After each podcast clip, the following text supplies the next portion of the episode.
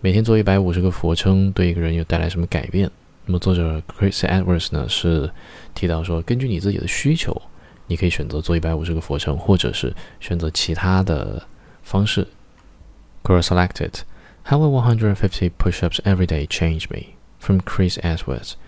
As a man who used to do 200 push-ups instead of 50 on his knuckles daily in my teenage years, the benefits I received were merely increased upper body size, but nothing compared to lifting heavy weights. More toned, loss of bodily fat, increased strength on the bench press.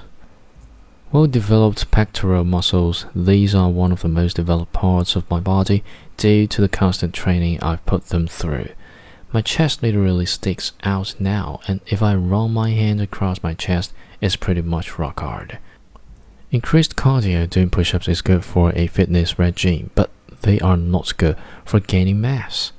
So, if you want to increase your cardio, tune your muscles, develop your pectorals, and also increase your bench press, doing this, many push ups will help you with those things.